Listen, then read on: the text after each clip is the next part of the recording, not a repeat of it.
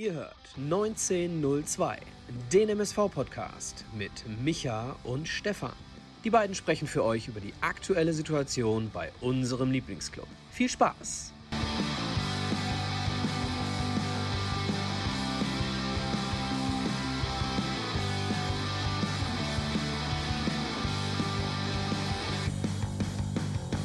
Eine neue Folge Podbolzers 1902 mit Micha und Stefan nach dem 1 zu 0 Heimsieg unseres MSV gegen Viktoria Berlin.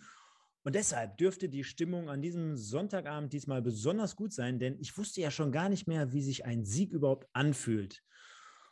Und deshalb möchte ich mir das Ganze jetzt mal von dem lieben Michael, der in seinem Schermbecker Loft mit den Hufen schart, einfach auch mal erklären lassen und sage zuallererst natürlich schönen guten Abend nach Schermbeck. Hallo Michael.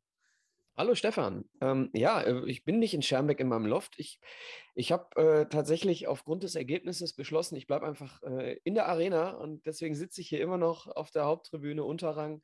Äh, jetzt Unterrang, weil ist doch keiner mehr da, kann mich ja hinsetzen und habe mir gedacht, komm, machst das Licht mal an äh, vom Stadion, Innenbeleuchtung wieder angemacht.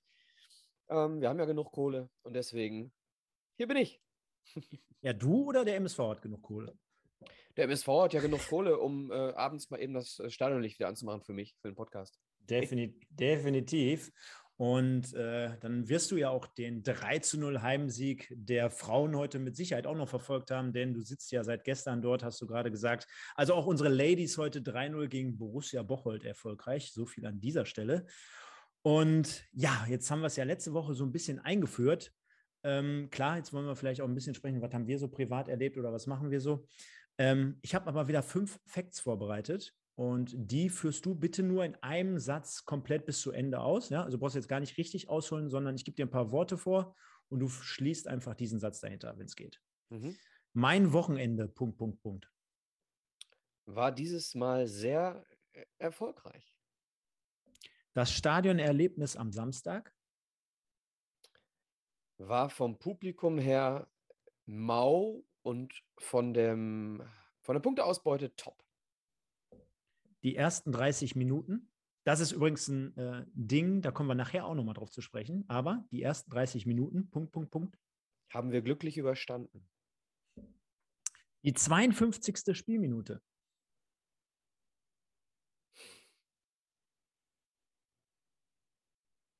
Schönes Tor. ja, soll ja auch kurz und knapp sein. Und der letzte Punkt: Erzgebirge Aue und Darmstadt 98. Ich bleibe bei Darmstadt. Liebe Grüße an Thorsten Lieberknecht. Ähm, 4-2 auf Schalke, Respekt. Auch wenn Pavel Dotschew heute mit Aue auf der Trainerbank gewonnen hat. Ja, so schließt sich dann bekanntlich der Kreis. Wollen wir aber gar nicht so lange über ja, alte Dinge sprechen, denn der MSV, wir haben es gerade gesagt, hat gewonnen sein Heimspiel gegen Viktoria Berlin und demnach ist die Stimmung auch bei uns mit Sicherheit richtig gut. Und zur Feier des Tages, ich mache mir einfach mal wieder einen Pilz genau. Haben wir jetzt hier, glaube ich, Wochen, wenn ich es hinkriege, haben wir, glaube ich, wochenlang, Prost, nicht äh, hinbekommen. Der MSV, darauf wollen wir anstoßen. Genau, gewinnt also sein Dingen. Das ist hervorragend, das ist die Grundlage und demnach gehen wir auch hier volle Kraft voraus einfach gleich mal da rein. Mein Wochenende, der Vollständigkeit halber, ähm, hat am Freitagabend schon im Borussia Park begonnen. Dort waren wir arbeitsbedingt unterwegs beim Spiel gegen Rot-Weiß Essen. Also diejenigen, die mir folgen, die wissen das auch, die haben das schon gesehen. War ein ultra geiles Erlebnis. Und dann haben wir gestern natürlich, wie es sich gehört, mit Kind und Kegel den MSV angeschaut. Da waren wir natürlich auch sehr, sehr happy drüber und heute das Ganze schön mit der Familie ausklingen lassen. Also rundum gelungen, rundum ein schönes Wochenende, so wie du es auch gerade beschrieben hast. Jetzt haben wir natürlich noch so ein paar Dinge, die müssen wir jetzt hier einfach mal ganz kurz ansprechen und erwähnen. Mhm. Natürlich sprechen wir gleich insgesamt mit einer Review, mit einer ausführlichen Review, denke ich mal, über das Spiel. Wir haben das Zebra of the Week, wir haben die Spielnote, wir haben Gino, Sieg oder Gino, wir haben die Fanstimmen. Auch dazu haben wir ja wieder aufgerufen, euer Feedback mal wieder einzufangen bei Instagram. Wir haben Kicktipp und vieles mehr mit Sicherheit. Und auf der anderen Seite gehen jetzt natürlich nochmal Glückwünsche raus, Dankessagungen und, und, und. Also nächste Woche erstmal vielleicht das Wichtigste, das habe ich gerade mit Micha auch nochmal off-air angesprochen, wird es mal ausnahmsweise keine Folge geben. Das heißt, ich begebe mich mal in sowas wie Kurzurlaub. habe auch gerade signalisiert, diese eine Woche wird mir oder uns mit Sicherheit auch mal ganz gut tun. Der MSV spielt natürlich am kommenden Wochenende beim SV Sonsbeck, Landesligisten in der, ähm, im Niederrhein-Pokal. Da drücken wir jetzt schon mal die Daumen. Ich glaube, der eine oder andere wird mit Sicherheit auch mal dahin fahren, ist ja nicht ganz so weit weg. Und äh, darüber müssen wir aber jetzt mit Sicherheit nicht ausführlich sprechen. Es sei denn, es wird ein Debakel, dann könnten wir immer noch mal eine Sondersendung einschieben. Aber Spaß beiseite, der MSV gewinnt und demnach haben wir am Sonntag mal frei nächste Woche. Dann nächste Nachricht. Übernächste Woche werde ich mit Preview-Sicht ähm, beim 1860 München Podcast zu Gast sein. Die nennen sich 60er. Könnt ihr mal auf YouTube, könnt ihr euch das mal anschauen. Die haben mich da angefragt, weil wir auch letztes Jahr mit Mike da schon äh, dabei waren, zu sagen, Mikros lauter stellen, höre ich gerade. Sekunde. Machen wir es so mal ein bisschen lauter. Ich hoffe, jetzt ist es lauter. Habe ich auf jeden Fall gemacht. Äh, werde ich aber dazu natürlich auch noch mal eine kleine Info reinstellen. Und ja, dann werden wir ganz normal übernächste Woche dann der Micha und ich die Review gegen 1860 machen. Nur damit ich dann in den Urlaub fahre und der Micha danach die Woche dann mit dem Simon unterwegs ist. Also schon mal sehr, sehr viel Programminformation für die kommenden Wochen. Und dann natürlich, glaube ich, dann spreche ich auch für das gesamte Team und auch für Micha und für mich. Ähm, ja, wir haben die 1000 Abonnenten geschafft. Das, was wir hier lange Zeit erreichen wollten, haben wir dann letzte Woche letztendlich dann geschafft. Vielen, vielen Dank an alle da draußen, die uns supportet haben, die uns begleitet haben hier jeden Sonntag, ob bei Niederlage oder bei Siegen des MSV, kam ja nicht so oft vor in letzter Zeit. Und äh, dann war es das jetzt auch schon, äh, denn wir sind natürlich heiß und wollen dieses Spiel einfach mal aufarbeiten, lieber Micha. Ja, boah, ja, viele Infos. Ähm, mein Wochenende äh, habe ich ja gerade in einem Satz abgehandelt. Äh, das war eigentlich auf den MSV bezogen. Aber ist auch egal. Ähm, ja, das Spiel, ähm, man konnte im Vorfeld erahnen, in welche Richtung es geht. Ne? Durch die Aufstellung. Fangen wir mal vielleicht mit der Aufstellung an.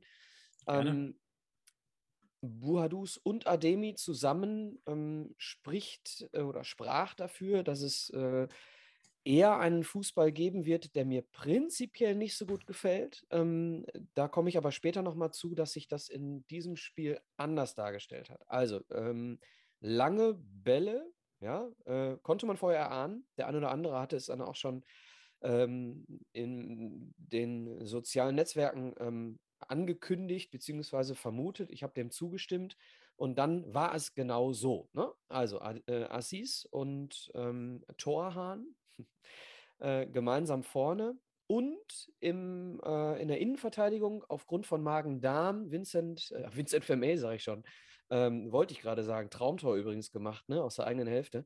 Ähm, war ein erfolgreiches äh, Wochenende für die ehemaligen Duisburger, wenn man das so sagen kann. Ähm, äh, Gembalis mit Magen-Darm ausgefallen, dementsprechend hinten der Wechsel Fleckstein für Gembalis. Und äh, ja, dadurch, dass Ademi und Buhadus in der Startaufstellung äh, aufgelaufen sind, kein Platz äh, für Alabakir. Ja, also hat mich jetzt in dem Moment auch nicht so überrascht, äh, wie wir dann letztendlich gespielt haben, außer natürlich mit dieser Doppelspitze, die du gerade angesprochen hast. Ich glaube, sonst haben sich einige Personen oder Personalien von alleine ergeben. Ähm, klar, Stoppelkamp, die Woche zuvor gefehlt, aber ich glaube, dass der Kapitän dann wieder von Anfang an reingeschmissen wird, ist äh, selbstverständlich. Kommen wir mit Sicherheit natürlich gleich nochmal drauf, auf die eine oder andere Situation von ihm. Ich glaube, da gibt es die einen oder anderen Kritiker auch da draußen. Ähm, klar, äh, die Doppelspitze haben wir jetzt besprochen. Jetzt schreibt ja auch schon der eine oder andere. Natürlich wirkte aber auch Aziz diesmal etwas fitter als in den Wochen zuvor. So haben wir es, denke ich mal, alle entnommen. Und äh, Tobi Fleckstein, ja, wenn ich gerade gesagt habe, hm, gab keine Verwundung, ja, das war natürlich eine Verwunderung, denn auch ähm, Welkow, der zwar in den letzten Wochen schon jetzt ein bisschen außen vor ist, hätte man vielleicht sogar eher diesen Vorzug noch zugetraut, weil Fleckstein ja gefühlt jetzt seit einem Jahr irgendwie weg vom Fenster ist. Äh, auf der anderen Seite ähm, hat er es dann grundsätzlich, äh, glaube ich, insgesamt solide gemeistert, um das mal vorwegzunehmen. Und letztendlich war es das dann auch, aufgrund der Baccalords-Sperre, klar, dass Stierlin drin bleibt. Und dann sollte sich folgendes oder folgende Mannschaftsausstellung halt auch so abzeichnen. Passt schon. Und ja, ähm, trafen dann im Vorfeld natürlich auf den Gegner, der, ja, ich glaube, die insgesamte Saison schon sehr, sehr unbekümmert aufspielt, gerade zu Anfang der Saison natürlich äh, schon oben dabei war, also dieses, dieses Aufstiegsgehen dann halt mittransportiert hatte von Anfang an. äh, jetzt in den letzten Wochen immer mal so ein bisschen abwechselnd daherkam. Ne? Also mal mit einem Sieg, mal mit einer Niederlage, mal mit einem positiven, mal mit einem schlechten Ergebnis, äh, wechselte irgendwie immer so ein bisschen. Äh, letztes Wochenende dann noch der 2-1-Sieg gegen Borussia Dortmund 2. Und man wusste im Vorfeld natürlich, dass man auf eine spielstarke Mannschaft treffen wird. Ne? Also auch der Trainerkollege, ähm, ähm, er heißt, wo haben wir ihn jetzt hier? Benedetto. Äh, cooler der Name. Vorname. Äh, Muzzicato, äh, cooler, cooler Name übrigens, ähm, steht für eine gewisse Philosophie. Ne? Also schnell, äh, zielstrebig nach vorne, ähm, vorne schon draufgehen, äh, spielerische Lösungen suchen und kreieren. Und ich finde, das hat man auch zumindest in der ersten halben Stunde deutlich gemerkt. Und ähm, ja, da wusste man natürlich in dem Fall nicht, ist das jetzt so ein Gegner, der dem MSV passen könnte. Ne? Also im Vorfeld, wie war so deine Gemütslage, wo du wusstest, oh, jetzt kommt Viktoria Berlin, ist zwar jetzt nicht mit großen Namen bestückt, aber das macht ja gar nichts, denn auch der SC Verl hat ja in den letzten ein, zwei Jahren bewiesen, dass er es kann, ohne große Stars. Zum Beispiel. Ja, ja, Freiburg ist auch nicht mit großen Namen bestückt äh, traditionell und äh, spielen trotzdem immer sehr erfolgreiche Saisons. Ähm, also, ähm, wenn, man, wenn man die Aufstellung des MSV nimmt, ähm, habe ich ja, wie gesagt, gerade schon mal den Eindruck gehabt, okay, das gibt hier ein paar lange Bälle. War aber dennoch nicht negativ, weil ich äh, wusste, dass Berlin ähm, sehr hoch anläuft, äh, prinzipiell, ne? Ähm, auf Jagd geht, sage ich mal und man dem äh, auf der einen Seite, wenn man äh, Verhinderungsargumentation äh, an den Tag legt, einen Ballverlust verhindert im ersten Moment. Und wenn man die Stärken des MSV gegen die Schwächen von Viktoria Berlin stellt, dann war das in Sachen äh, Offensive im Prinzip der Glückskniff, den Hagen Schmidt hier gebracht hat. Denn Berlin wirkte bei jedem langen Ball, der von hinten gespielt wurde, überfordert. Ich glaube, Boadus hat äh, in der zweiten Halbzeit den ersten langen Ball nicht bekommen. Also ähm, war tatsächlich, ähm, auch, auch, wenn, auch wenn Ademi den, äh, den Gegenspieler wegblockt und Buhadus äh, in der Tiefe dann eben erst den ersten Ball bekommt, also der Kopfball gar nicht gewonnen wird, sondern eben nur durch einen Zweikampf, dann der durchlaufende zweite Stürmer den Ball bekommt oder umgekehrt, ja, also das haben sie sehr, sehr gut gemacht da äh, vorne. Ja, ähm, äh, bei, bei Ademi hat man den Eindruck, wenn er den Ball hat, dann ist er erstmal sicher. Ne? Also er schirmt ihn wunderbar ab am Fuß. Und äh, bei Buadus äh, nicht anders. Also das ähm, habe ich mir schon so gedacht, dass das funktionieren kann, wenn die Bälle ankommen. So, und äh, Berlin hat man gesehen, war, ich sag mal, nach, nach 15 Minuten oder vielleicht sogar schon nach 10 Minuten, haben gar nicht mehr angelaufen. Das heißt, Leo Weinkauf hatte gefühlt zwei Minuten Zeit, um genau zu gucken, wo schlage ich den Ball denn äh, jetzt hin. Ne? War sehr, sehr statisch in dem Moment, aber eben durch die Tatsache, dass Berlin eben genau mit diesem Spiel sehr überfordert war, ähm, war es sehr, sehr erfolgsbringend. Und das ist nicht das, was Hagen Schmidt eigentlich spielt. Ne? Und dementsprechend haben wir Berlin damit, glaube ich, überrascht und haben ein wunder, wunderbares ähm, ja, eine wunderbare Konterkarte gespielt auf die ähm, taktischen äh, Begebenheiten bei Berlin. Also könnte man ja schon sagen, dass Hagen Schmidt genau das richtige Rezept angewandt hatte. Und ähm, damit man ja uns auch nicht falsch versteht. Klar, wir lieben auch eine gewisse Spielkultur, aber wenn zu dieser gewissen Spielkultur es sein muss oder es passen würde, dass man zum Beispiel lange Bälle anwendet, dann ist das ja auch eine Art von Rezept. Dann ist das ja eine Idee, die dahinter steht. Und ich meine, wir kennen die Spiele noch aus dem letzten Jahr. Klar, wenn du nur einen vorne hast, der zum Beispiel Hetwa heißt oder der vielleicht eventuell auch nur alleine Ademi heißt, dann nur diese langen Bälle zu suchen, ist vielleicht das Falsche. Aber wenn du vorne direkt zwei Anspielstationen hast, zwei, ja, in Anführungsstrichen Brecher, dann vielleicht auch mit einem Mittelfeld oder gerade mit einem offensiven Kolja Push, der natürlich äh, sehr, sehr offensiv agierte, gerade auch im Anlaufen. Man hat es mit Sicherheit am Anfang auch gesehen. 4-3-3, so, ne, im Anlaufen, so gefühlt zumindest ähm, dann ist das mit Sicherheit trotzdem eine Variante, die man auch mal angehen kann. Also warum nicht? Ne? Ja, und ich, ich, glaube auch, dass wir kühne These, vielleicht hätten wir so gar nicht gespielt, wenn wir nicht so negativ gestartet werden und, äh, wären unter äh, Hagenschmidt.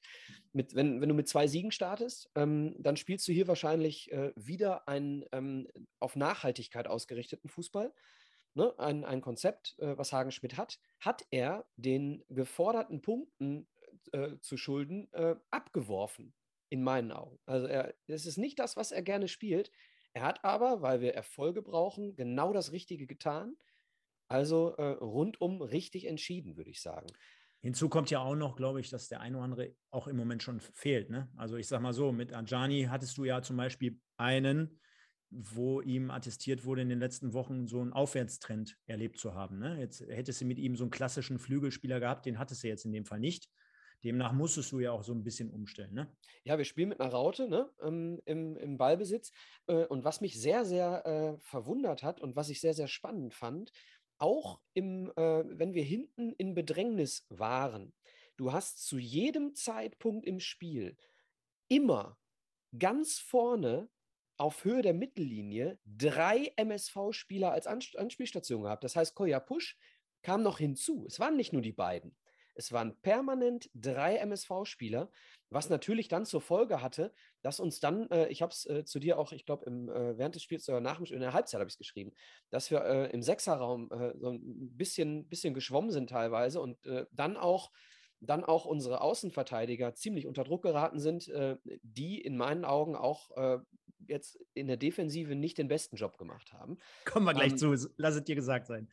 Zu dem einen, ja, zu dem einen gebe ich gleich noch meinen Senf. Auf jeden Fall. Der hat mir gar nicht gefallen. Aber kommen wir gleich zu. Mhm. Hm?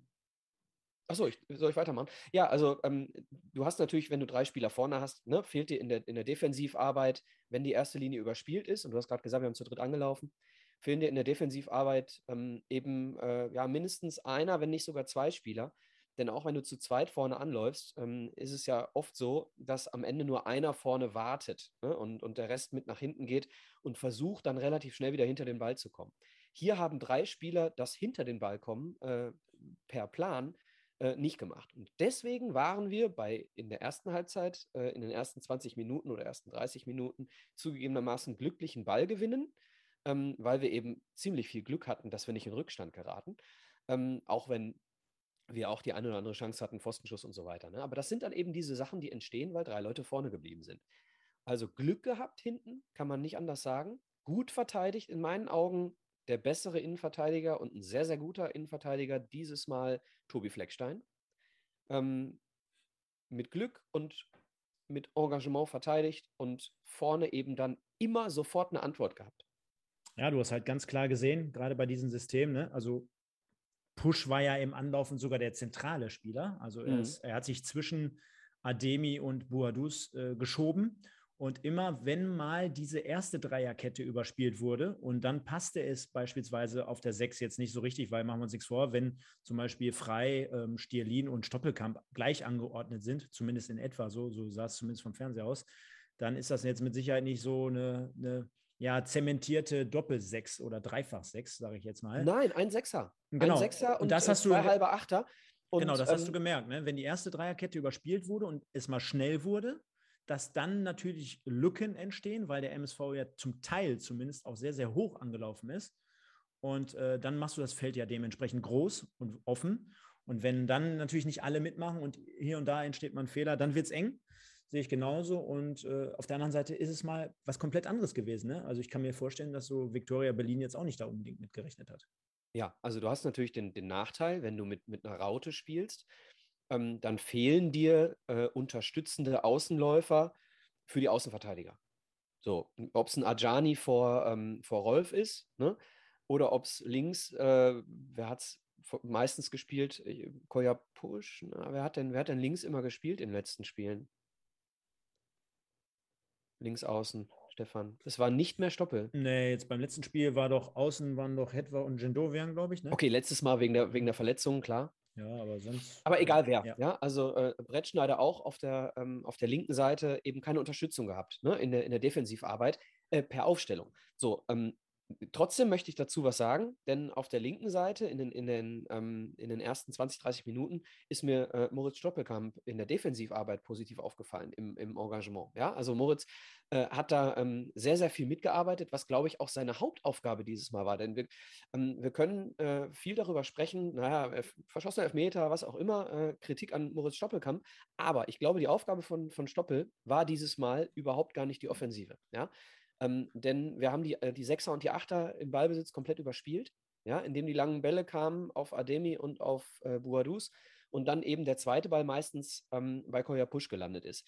Dementsprechend sind die Aufgaben von Frei und vor allem auch von Stoppelkamp dieses Mal mehr defensiv geprägt gewesen eben im, in Phasen, wo wir den Ball nicht hatten.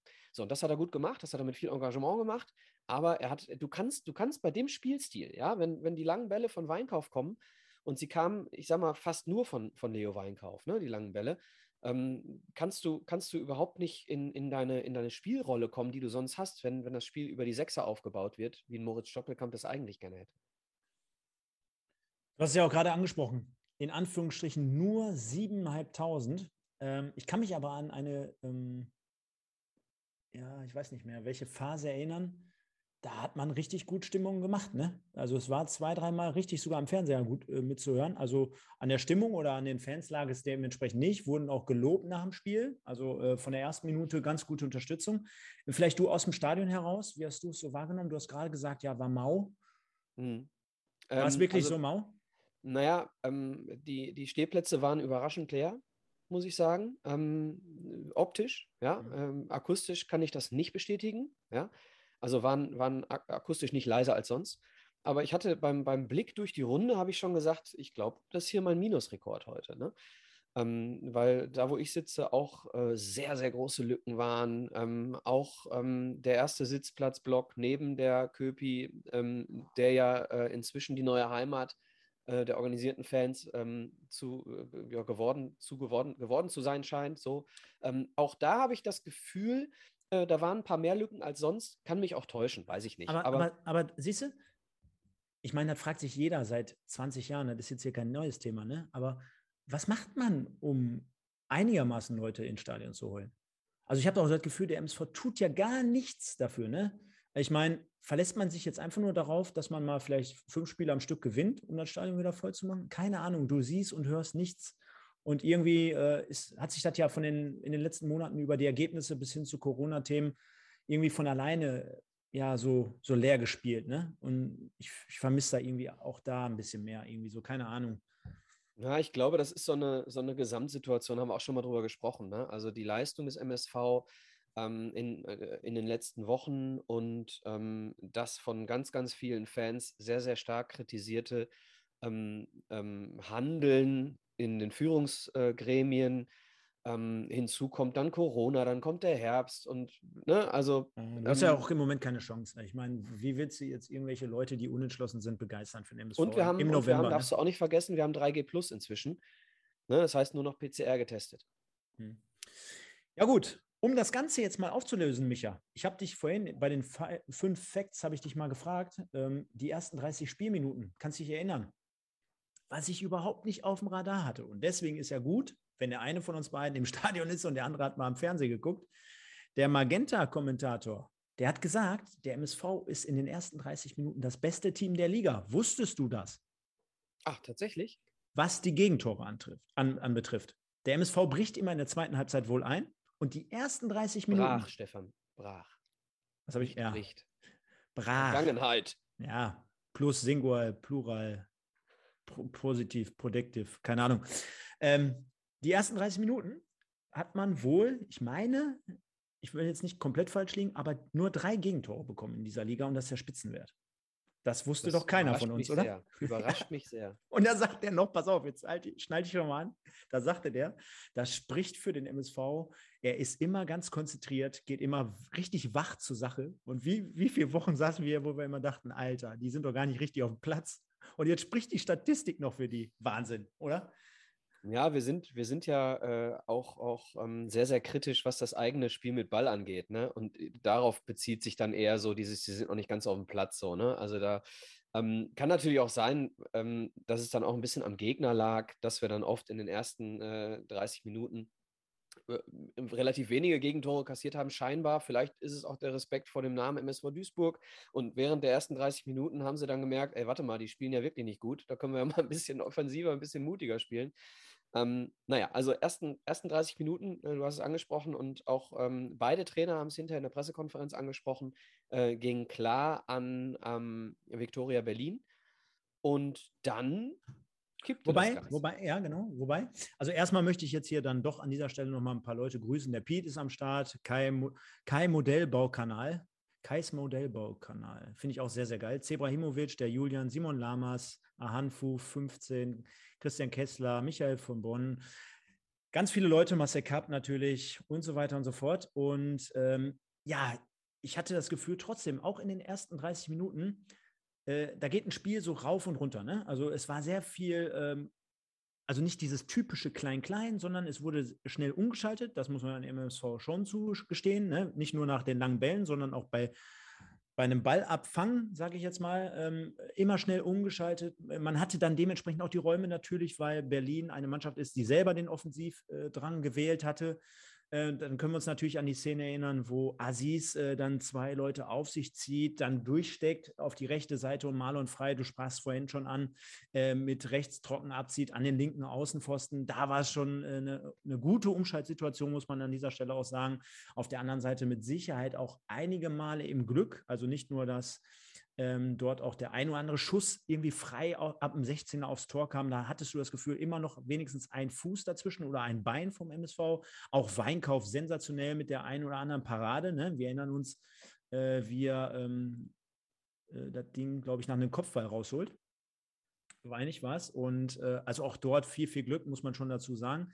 Also man weiß nie, wie es dann ist, wenn man mal 0-1 in Rückstand gerät. Aber das sagen wir natürlich auch oftmals, wenn es andersrum ist. Ne? Das muss man jetzt fairerweise dazu sagen. Und auf der anderen Seite, ähm, sage ich dir ganz ehrlich, war die letzten Wochen sehr, sehr kritisch mit unseren Leuten. Ähm, mir hat das Spiel aber insgesamt von der Couch aus diesmal ganz gut gefallen. Also insgesamt auch das Spiel. Äh? Es ging wirklich rauf und runter. Du hattest re halt relativ wenige Passagen so, äh, wo du sagtest, boah, das ist aber totlangweilig, sondern irgendwie passierte immer irgendwie was, ne? weil beide schon relativ den Weg nach vorne suchten.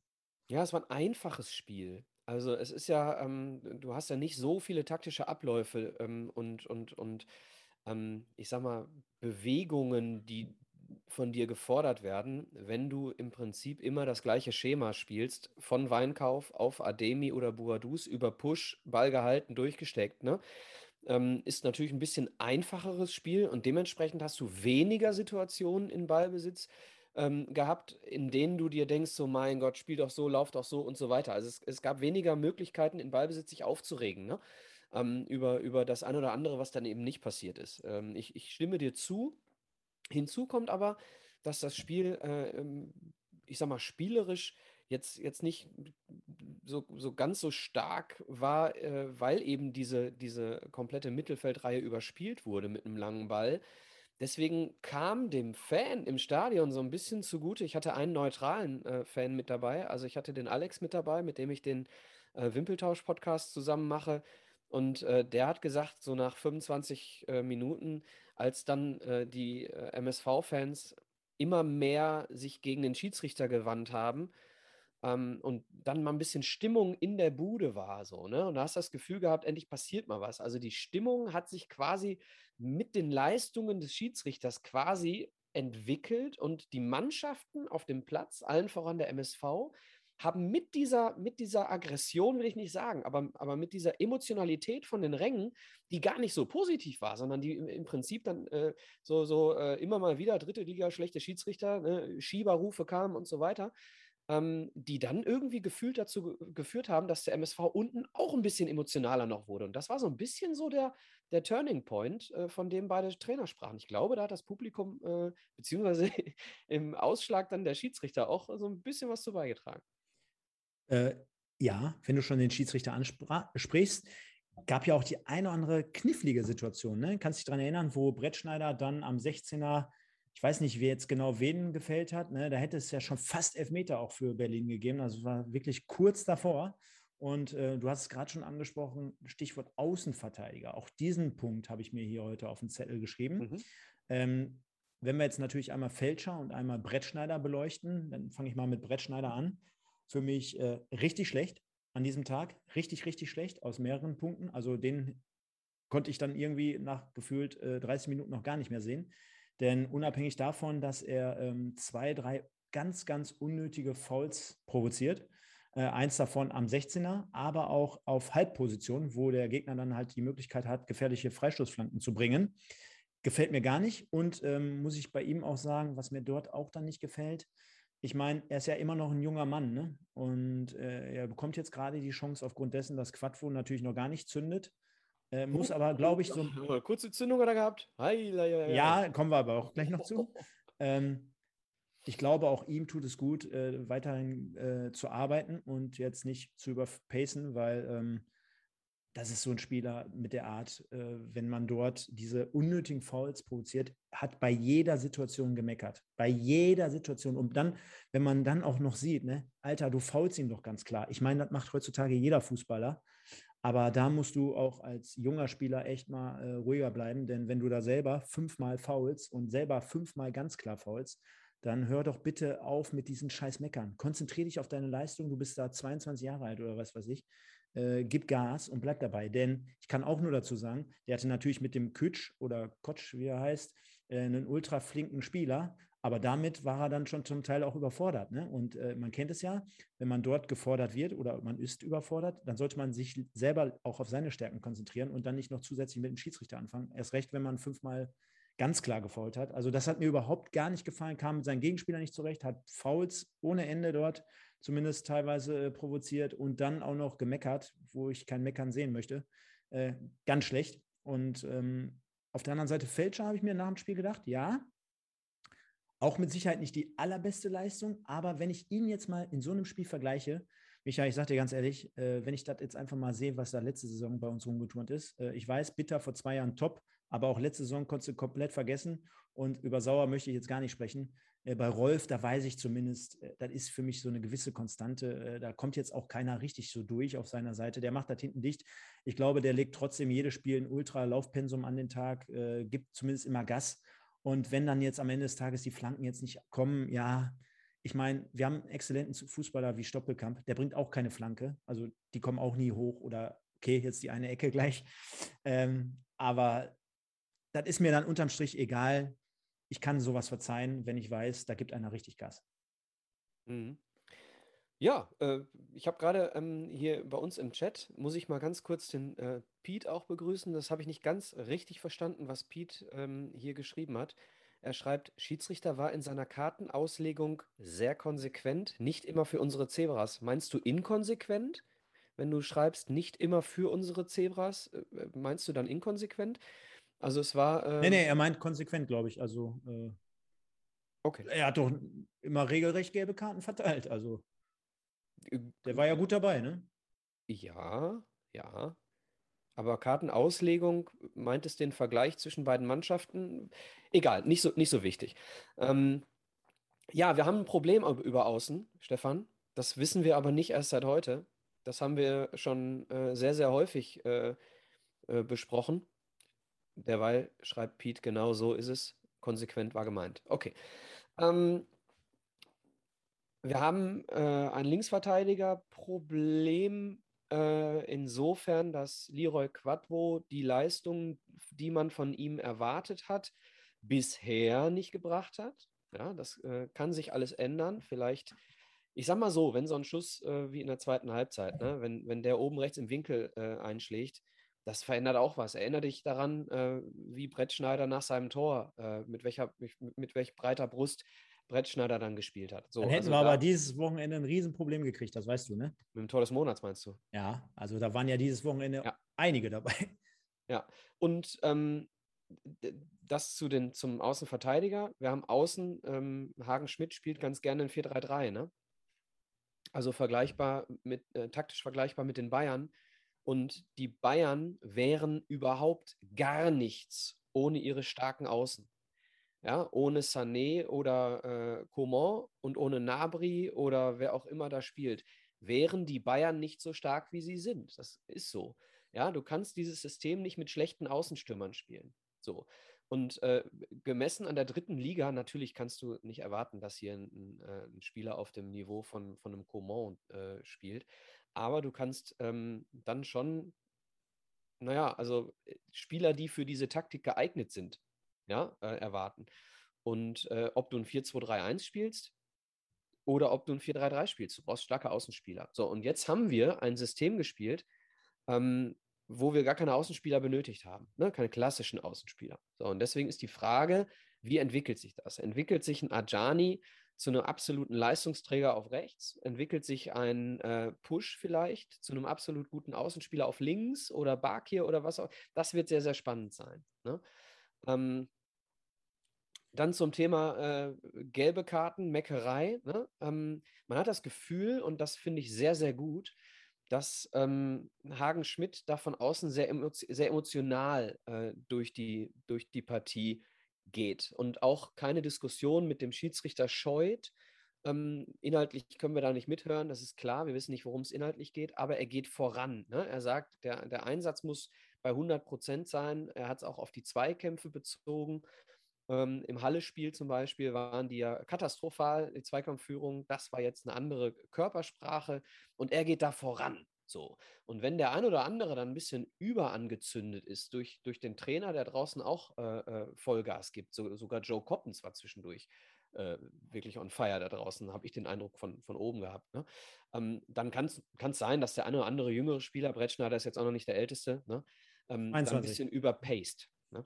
Zumal wir nächste oder übernächste Woche das Problem eh nicht haben werden, denn ich habe gerade nochmal die Bestätigung reinbekommen. Das war dann in dem Fall der fünfte gelbe Karton für Brettschneider, fehlt demnach in München. Also wird voraussichtlich Quattro dort von Anfang an auflaufen. Deswegen wird er auch. Genau, gespielt. genau. Das, das, das hätte ich nämlich jetzt als nächstes gesagt. Deswegen könnte man auch schon dort sagen, ja, bei fünf Wechseln haben wir mit Sicherheit in den letzten Wochen auch hin und wieder mal gesehen, dass auch mal ein Außenverteidiger gewechselt wird.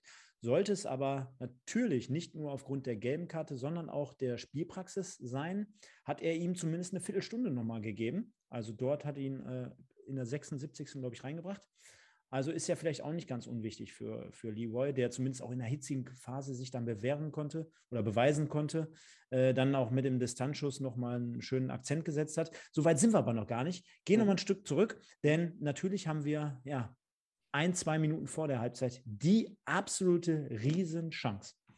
Ja, wir sehen also dort auch dort in dem Fall einen schön rausgespielten Angriff von hinten heraus der Ball ähm, landet bei Push und der, muss ich auch schon dazu sagen, Push für mich ein super Spiel gemacht gestern. Mhm. Mhm. Ein super Spiel gemacht. Also sehe ich jetzt sogar gar nicht mit seiner Spielweise eigentlich nur außen, ne? auch wenn er in der zweiten Halbzeit beispielsweise mal außen war und er ist mal nach innen gezogen, hat die Abschlüsse gesucht, sondern das ist für mich wirklich ja ein einer, der, der kann richtig Fußball spielen. Das hast du gesehen, ist vielleicht in der einen oder anderen äh, Geschichte ein bisschen unterlegen. Ne? Also Kopfballspiel würde ich jetzt mit Sicherheit nicht so einordnen, muss ja auch gar nicht. Ich würde auch von der Robustheit jetzt gar nicht so von dem stärksten Spieler sprechen. Ich glaube, so mega schnell ist er wahrscheinlich auch nicht, aber der, der kann halt Fußball spielen. Er ne? ist ein Linksfuß, der hat immer das Auge für Mitspielern. Was mir bei ihm auch gefällt, er sucht trotzdem aber auch den Abschluss, ne? geht halt also auch rein und hat äh, sehr, sehr viele Facetten, was, was, sein, was sein Spiel betrifft, denke ich mal. So auch in der 44.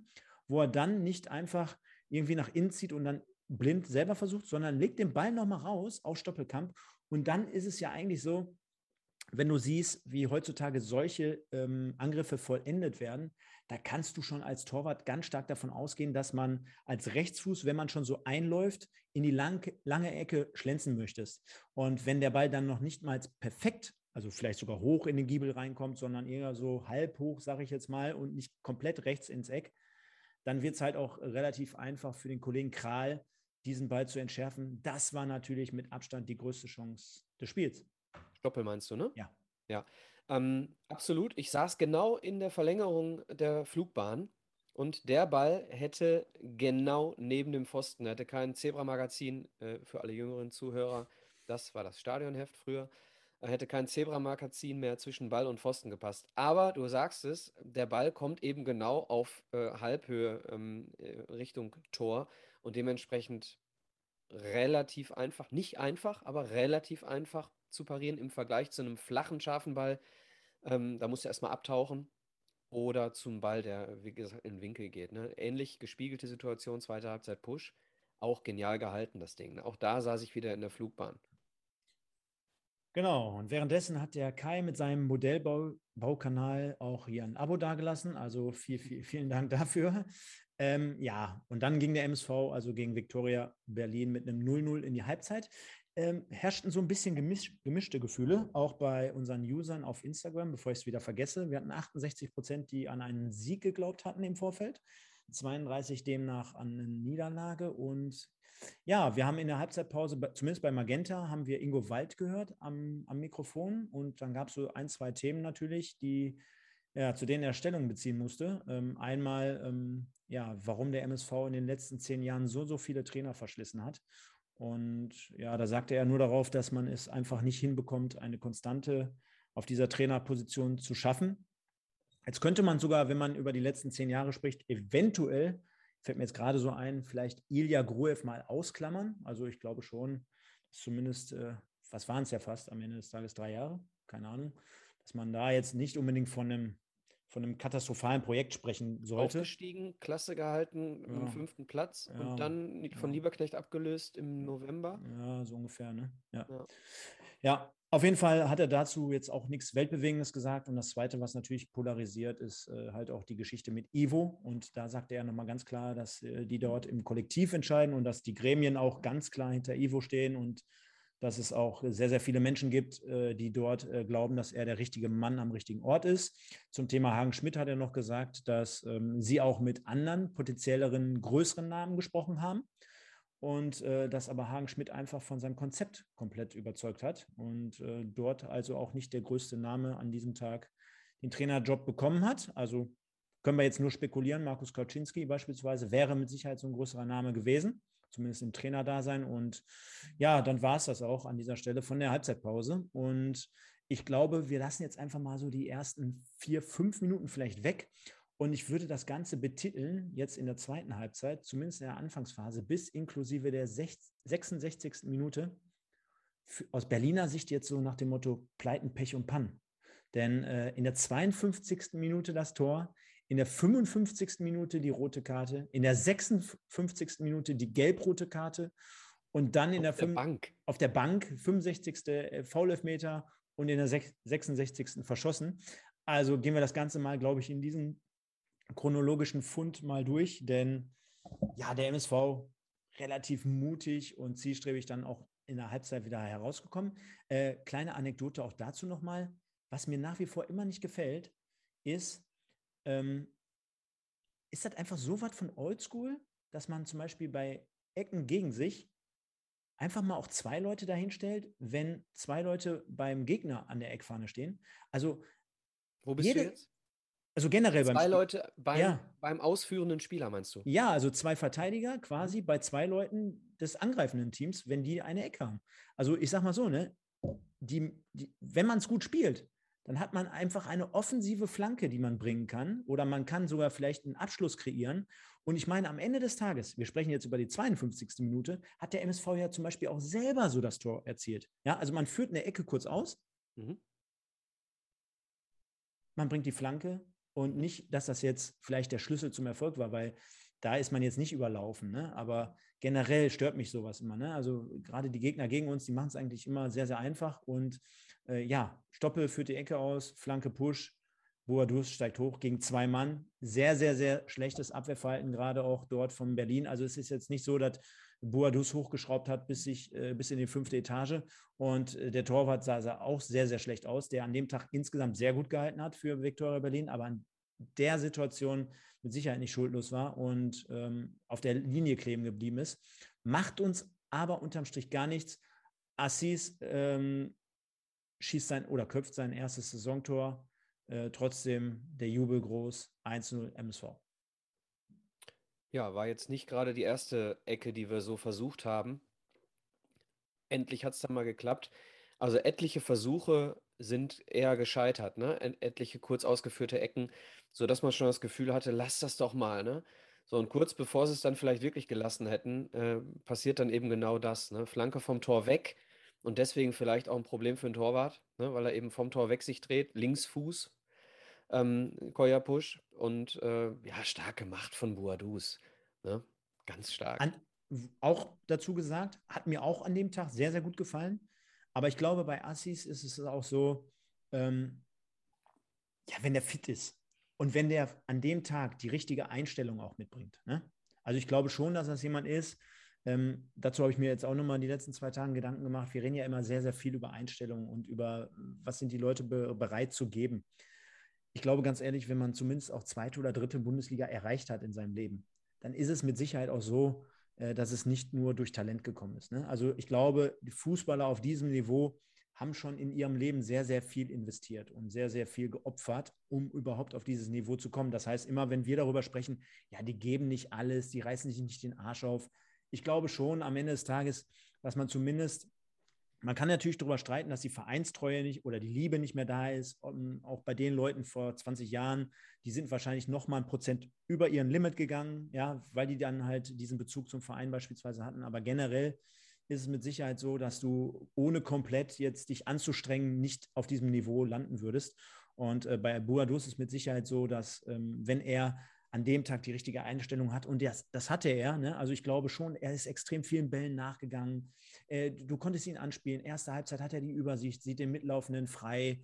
Äh, jetzt beim Tor haut er sich rein. Dann sprechen wir jetzt mit Sicherheit gleich über die 55. Minute, wo er diese rote Karte provoziert, wo er antizipiert, einfach dem Ball nachgeht, wo er schon sieht, dass Kapp äh, natürlich auf der einen Seite 10 Meter Vorsprung hat oder 15. Er geht aber drauf. Der MSV führt 1-0. Das ist das Zeichen, was wir uns alle erwartet und erwünscht haben. Du führst 1-0 im eigenen Stadion und lehnst dich jetzt nicht zurück, sondern du gehst aktiv nach, weißt eigentlich, boah, der Gegenspieler, der hat jetzt so viel Meter Platz, da kann nichts passieren. Nein, die sind noch irgendwie im Tiefschlaf, die, die pennen noch irgendwie, die, die wissen gar nicht, dass sie 1-0 zurückliegen. Und da muss ich nachsetzen. Das macht er. Er geht nach, äh, nimmt dem äh, Gegenspieler einfach mit einem einfachen Körpereinsatz den Ball ab und was er dann macht, ist natürlich auch sehr, sehr clever, denn jetzt könnte der eine oder andere sagen, ja gut, was willst du denn machen, wenn, äh, wenn man gefault wird? Ich sage dir ganz ehrlich, ehrlich, er ist einfach ein abgewichster Hund, denn der wusste genau, links und rechts, die hätten mich wieder bekommen. Muss, müsst ihr euch mal in der Wiederholung angucken bei Magenta Sport. Ich weiß nicht, ob er die im Augenblick, Augenwinkel schon gesehen hat, aber du konntest ganz klar sehen bei Magenta, der, der Außenverteidiger, ich glaube, das wäre dann der rechte Außenverteidiger gewesen, der hätte ihn mit Sicherheit noch bekommen. Hundertprozentig. Äh, und da wäre aus dieser Situation dann, glaube ich, eher weniger geworden, glaube ich zumindest, auch wenn er hätte spielen können, aber bis dahin wäre es gar nicht gekommen, sodass er dann weiß, ich nehme das Foul auch dankend ab. Schied, äh, der Kommentator sagt, ja, er kann ja auch nicht drüber springen. Kann man drüber streiten. Ich will damit am Ende des Tages nur sagen, abgewichster Hund, richtig gut gemacht, nachgegangen, konsequent dahingegangen, faul gezogen, rote Karte und dann hast du natürlich eine super Ausgangsposition. Ja, äh, das Wort, deswegen habe ich gerade so geschmunzelt. Das Wort abgewichst hatte ich mir schon äh, in, in meinem äh, Drei-Punkte-Hirn gerade zusammengeschustert, als du angefangen hast, über die Szene zu sprechen. Es war nicht nur abgewichst, sich diese rote Karte da zu holen, beziehungsweise zu ähm, provozieren, dass der Gegner die rote Karte kriegt, sondern es war eben auch einfach ähm, schlau. Ja, äh, Buhadus spielt schon lang genug Fußball, um zu wissen, dass die Minuten, die 1, 2, 3, 4 Minuten nach einem Tor immer die gefährlichsten sind, sowohl vorne als auch hinten. Ne?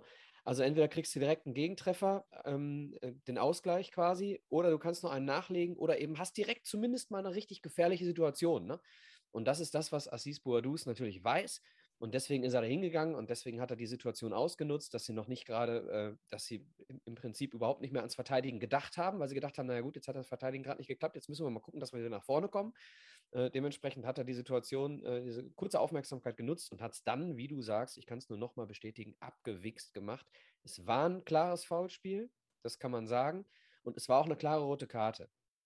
Und äh, am Ende ist ein bisschen schade, ähm, dass wir, dass wir daraus nicht so viel machen konnten, aus der roten Karte zumindest zählbar nicht so viel machen konnten. Denn der MSV hat extrem gut Fußball gespielt gegen die zehn ähm, Berliner. Ja, wir haben dann aufgehört mit reinen langen Bällen. Wir haben dann, als wir gegen zehn gespielt haben, von hinten das Spiel komplett dominiert. Wir haben hervorragend kombiniert, haben nur jedes Mal die letzte Situation nicht schlau gespielt entweder äh, versemmeln wir die allerletzte Situation oder der vorletzte Ball war nicht so schlau. Aber bis dahin haben wir das hervorragend gemacht und haben vor allem äh, dafür gesorgt, dass die, dass die Zeit ein bisschen vergeht. Ne? Haben ja auch alle Beteiligten nachher auf der Pressekonferenz ganz genauso gesehen. Also erste Halbzeit ähnlich so, wie wir sie zusammengefasst haben und zweite Halbzeit gegen ganz klar den MSV. Ja, der dann natürlich mit äh, 11 gegen 10 weiterspielen sollte. Auf der Bank gab es dann halt letztendlich noch die gelb-rote Karte gegen Menz, den ausgewechselten Kapitän, zuvor ausgewechselten Kapitän. Der vorher schon hätte runtergehen können, in meinen Augen. Ich meine, der hätte schon mal gelb-rot ja, kriegen können. Mm, ja. mm, mm. Wurde mit Sicherheit nicht umsonst als Kapitän schon ja. vor, vorher ausgewechselt, richtig. Dann hatten wir in, in der 59. Minute noch die äh, Großchance durch Kolja Pusch. Wie gesagt, hat für mich an dem Tag eine sehr, sehr gute Leistung gezeigt. Immer ein wieder ansprechbar. Gedächtnisschuss. Ja, ein Robben-Gedächtnisschuss. Immer wieder ansprechbar, äh, anspielbar, ähm, immer wieder ähm, hat er sich gezeigt, hat die Leute intelligent eingesetzt. Äh, sehr, sehr sehr, sehr ähm, ja, lauffreudig. Ne? Also überall mal wiederzufinden, auf dem rechten Flügel, auf dem linken Flügel. ich weiß schon, wo das hinführt, Stefan. Das führt dazu äh, zum Player of the Match bei dir. Ich sehe das schon. Ja, schauen wir mal. Ich möchte noch keinen Spoiler geben. Und äh, ja, dann war das die 59. Und dann hatten wir natürlich die, die Szene, ja, wie fasst man sie zusammen? Äh, Becker hält Burhadus, während einer Flanke in den Straf, während eine Flanke in den Strafraum segelt. Bokop, der Schiedsrichter, zeigt auf den Punkt. So schreibt es zumindest der Kicker. Also Flanke von außen. Ähm, Boadus wird in der Mitte unstrittig festgehalten und demnach. Was ein Elfmeter, Stefan? Ja. Okay, ich habe auf der Tribüne im Kopf mal wieder gedacht, abgewichster Typ, dieser Claudio Pizarro. Ja, natürlich, also klar, klar, aber ähm, er hält ihn er hält ihn, er hält ich ihn auch. im Fernsehen nicht mehr gesehen. Nein, er hält ihn auch, glaube ich, mehr insgesamt, als du jetzt sagen würdest, ja, das, wenn du sowas pfeifst, dann hast du das jede Woche 35 Mal, also diese Plattitüde. Okay.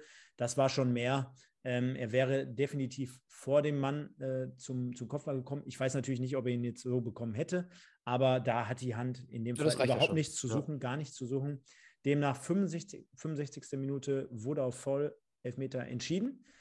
Ja, und dann läuft unser Kapitän an, denn er nimmt sich den Ball, zeigt wieder, dass er also Verantwortung übernehmen möchte. Nachdem, muss man ja auch fairerweise dazu sagen, jetzt kommt es ja auch, der Torhahn eigentlich einen guten Lauf hat und auch letzte Woche in Zwickau erfolgreich verwandelt hatte.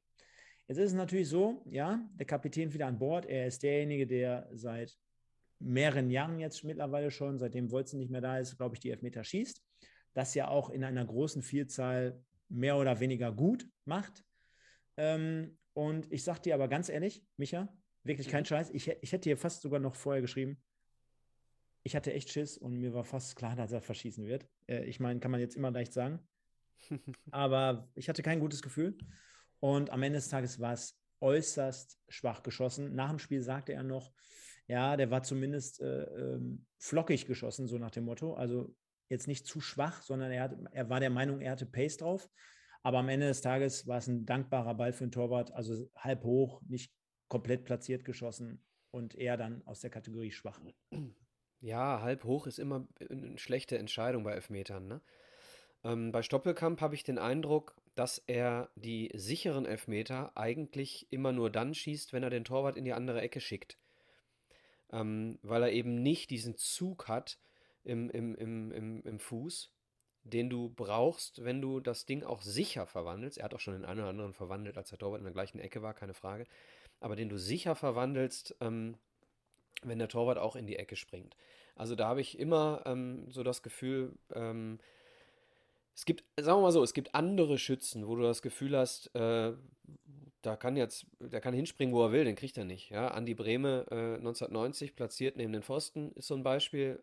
Aber auch Ingo Anderbrügge in den 90ern bei Schalke, ne? Der hat den äh, Torwart mit durchs Tor geknallt, im, im Zweifel. Definitiv. Und äh, ja, dann war es halt eher so ein Elfmeter aus der Kategorie schwach. Aber ja, das hätte dann natürlich diese äh, Vorentscheidung sein müssen an dieser mhm. Stelle, denn ich glaube, mit zehn Mann in dieser Phase, du hast es gerade gesagt, der MSV war mehrere Minuten wirklich gut in der Position, den, äh, den Gegner zu bespielen, so sagt man ja heutzutage. Ähm, aber aufgrund dessen, ja, du führst nur 1-0 in Anführungsstrichen, du wechselst auch auf beiden Seiten nochmal, ja, also dort geht auch so ein bisschen Spielfluss natürlich verloren. Äh, der Gegner ist eigentlich tot, aber mit Blick auf die Uhr weißt du genau, da kommt zumindest mal der ein oder andere lange Ball noch, da kann immer mal irgendwie einer durchrutschen und etwas passieren. Umso wichtiger war es, dass der MSV auch dort dann noch zumindest immer mal ein bisschen aktiv wurde, aber insgesamt das Ganze dort auch irgendwie ein bisschen ähm, sichergestellt hat. Ne? Also so die ganz großen Aktionen gab es jetzt nicht mehr. Trainer Schmidt wechselte dann nochmal so ähm, konsequent so nach dem Motto, Baki kommt für Stoppelkamp, Hetwa für Buadus, Welkow für Stirlin, also auch dort nochmal einen kopfverstarkten Mann kurz vor Schluss. Und Fand ich einen guten Wechsel übrigens, Welkow für Stirlin. Fand ich auch. Ne? Wobei, ich muss dazu sagen, auch Sterlin, ne? ich weiß nicht, wie du so jemanden siehst, wenn ich jetzt mal unter dem Gesichtspunkt betrachte, auch noch junger Mann, ich finde bei ihm zumindest, ich glaube auch er gibt zumindest immer alles. Ne? Also so jemand, den siehst du jetzt nicht richtig aktiv so, finde ich zumindest. Also nicht positiv, nicht negativ. Aber ich glaube auch, dass er zumindest seine Kilometer runterreißt. Und, äh ja, es gibt so, gibt so Spieler, äh, gibt so Spieler, Stilin ist so ein klassisches Beispiel und auch Fröde damals. Kannst du dich mhm. daran erinnern? Mit denen, das hatte ich mir gestern auch gedacht, ja. Ja. Fröde war auch so jemand, wo du gedacht hast, mein Gott, so richtig viel passiert da nicht. Aber wenn er nicht dabei ist, merkst du, dass er fehlt. Ne? Mhm. Ähm, und bei Stierlin müssen wir mal abwarten. Ähm, er wird mit Sicherheit wieder Ergänzung werden jetzt, ne? denn ich glaube, das äh, machen wir uns nichts vor, ein, ein, ein Top-Fitter, hoffentlich ist er das jetzt nach drei Spielen Sperre. Top, er hat ja nur trainiert, ja. Äh, ich, ich, ich wette, da kommt wieder was dazwischen in 14 also, Tagen. Irgendwie äh, so, so Zahnentzündung oder irgendwie so. Genau, äh, entzündete Impfstelle oder was. Ähm, nein, auf jeden Fall, wenn, wenn Baccalords äh, topfit ist, dann glaube ich, dass, dass Stirlin wieder in die zweite Reihe rücken wird. Aber es ist gut zu wissen, ihn zu haben dann, ne? Definitiv. Ja, aber so richtig viel, also du sprachst vorhin schon ein paar Mal den äh, Schuss von Leroy Quadvo aus gut und gerne 30 Metern an, der schon, ich glaube, 20 Sekunden vorher diese, diese Position einnahm, um abzudrücken. Das war dann wie so ein, wie so ein Mannequin, so ein Roboter, ja, er stellt sich schon halb in die Luft und 20 Minuten kommt der Ball und dann zieht er ab wie bei Tipkick mit seinem linken Schlappen. Äh, Wäre natürlich eine geile. Wahnsinnig stark, wahnsinnig stark. Ja. Wenn der Ball in den Winkel geht, dann, dann, dann, kann, dann kann Vermey, Dann wärst du dann, jetzt noch im Stadion. Dann wärst dann, du jetzt ja, Dann Stadion. können Vermey und alle anderen mit ihren Toren äh, können tatsächlich dann mal gucken, dass sie trotzdem das Tor des Monats nicht kriegen. Ne? Übrigens, äh, kleiner Fun-Fact nebenbei: die, Es war ja das Wochenende der weiten Tore. Ne? Ähm, erinnerst du dich an 2014, Moritz Stoppelkamp? Für Paderborn gegen Bayern. Mhm. Ne, das Tor von Moritz Stoppelkamp ja, ja, für klar. Paderborn gegen Bayern äh, ja, aus 83 Metern. Ja, aber das ist doch das Rekordtor bis jetzt, oder? Das ist das Noch? Rekordtor und es gibt, äh, haben wir glaube ich aber auch schon mal darüber gesprochen, aber vielleicht waren einige Hörer nicht dabei, vielleicht war es auch ein anderes Format, ich weiß nicht mehr genau. Ähm, auf jeden Fall ist es so, dass Moritz äh, Stoppelkamp 2014 tierisches Pech hatte, dass es 2014 war. Denn er wurde nicht Torschütze des Jahres, weil es Mario Götze gab, ne? Mit so einem Kacktor aus Stoppelkamps Sicht. Jetzt schreiben die Leute gegen Hannover. Hab ich, was habe ich denn gesagt? Bayern. Entschuldigung, nein, nee, Hannover ist natürlich, ja, ja, war halt rot. Jetzt regen die sich hier schon auf. Mensch, ja, ja. Mensch sorry, Mensch. sorry, mein Fehler. Ja, also der MSV, der gewinnt 1-0 gegen Viktoria Berlin. Wichtiger und verdienter Sieg unterm Strich auch. Ich glaube, da sind wir uns alle komplett einig arrangierte Leistung. Ähm, engagierte. Engagierte, jetzt habe ich doch schon ein Bier zu viel, obwohl ich nur eins getrunken habe. Engagierte Leistung, sehr äh, richtig, vielen Dank dafür. Und unterm Strich geht das mit Sicherheit komplett so in Ordnung. Tut dem MSV auch gut, auch mit Blick auf die Tabelle, auch mit Blick auf die äh, anderen Ergebnisse und mit Blick, wir haben es auch letzte Woche hier thematisiert, auf die, auf die kommenden Gegner. Ne? Also wir spielen jetzt äh, in 1860 München ja. und danach zu Hause gegen Waldhof Mannheim. Ja. Das wird natürlich happig, aber äh, jeder Sieg tut einem natürlich gut. Und jetzt ja, sorry. 18, ja. sind 60 München auch wieder verloren. Ne? Also. Ja, sorry, ich, ich, ich sehe das überhaupt. Also ich verstehe, warum du es sagst. Und du hast grundsätzlich recht, dass wir als MSV, der in den letzten Wochen eher semi-erfolgreich war oder letzten Monaten, dass wir dann vor der Brust 1860 und Waldhof Mannheim eher äh, Angstgefühle kriegen. Verstehe ich. Aber jetzt guck mal auf die Ergebnisse der Saison gerade. Äh, bei diesem Spieltag. Havelse schlecht Halle. Als, nur, nur mal um ein Beispiel zu nennen. Ja? Wir haben gegen Halle einfach scheiß Fußball gespielt und verlieren. Und Havelse schlecht Halle. Ja? 60 verliert gegen Osnabrück war es, glaube ich, ne? So, mhm. ähm, also es ist in dieser Liga und ich, wir könnten vielleicht mal ganz kurz äh, vorgreifen und die Tabelle einblenden, Stefan. Das habe ich äh, in unserer WhatsApp-Gruppe auch äh, gestern noch äh, reingestellt. Es ist der Wahnsinn. Ja, schaut euch die Tabelle an, liebe Freunde. Wir haben hier auf Platz 3 den SV Meppen mit 24 Punkten und du kriegst den MSV natürlich nicht mit aufs gleiche Bild. Merkt euch 24 Punkte, der Stefan scrollt runter und wir sehen auf Platz 18 auf dem drittletzten Platz. Ja, der dritte hat 24 und der drittletzte, der MSV, hat 16 Punkte. Du hast hier vom 18. bis zum 3. acht Punkte. Ich will damit nicht sagen, dass wir oben angreifen. Versteht mich nicht wieder falsch. Nicht wieder denken, ich denke, wir gehen doch nach oben. Ich will euch nur sagen, wie krank diese Liga ist. Du gewinnst dreimal und bist ganz oben. Meppen, bestes, aktuellstes Beispiel. Ja, du verlierst dreimal und bist wieder unten. 1860 hatte eigentlich auch einen besseren Lauf. Zack, sind sie wieder 15. So, das, das geht halt in dieser Liga so fucking schnell ähm, dass ich allen vorschlagen würde, ähm, spielt euer Spiel so, wie ihr es jetzt gegen Berlin gemacht habt, mit dem bestmöglichen Matchplan, denn es war ein hervorragender Matchplan, den wir hatten. Spielt jedes Spiel mit einem auf diesen Gegner ausgerichteten perfekten Matchplan und guckt dann erst wieder in der Winterpause auf die Tabelle. Nützt ja nichts. Du musst eh jedes Spiel gewinnen wollen. Definitiv. Und wenn ich dann jetzt gerade so, wenn ich das sehe, ne, auf der Tabelle, gegen Zwickau verloren, gegen Türkgücü verloren, gegen Viktoria Köln verloren. Boah, ey, da wäre so viel. Gehen wir nach oben. Mit so ein bisschen mehr möglich. Gegen Berlin, gegen Berlin gewonnen, gegen Braunschweig gewonnen. gegen Lautern unentschieden gespielt. Gegen Osnabrück gewonnen gegen Lautern unentschieden gespielt. So, ne? Also du, was ich damit, es beweist das, was ich, was ich gerade sage, ja. In dieser Liga, äh, nehmen wir Magdeburg mal ein bisschen raus, ja. In dieser Liga äh, kann jeder jeden schlagen, es kann jeder gegen jeden verlieren. So ist das.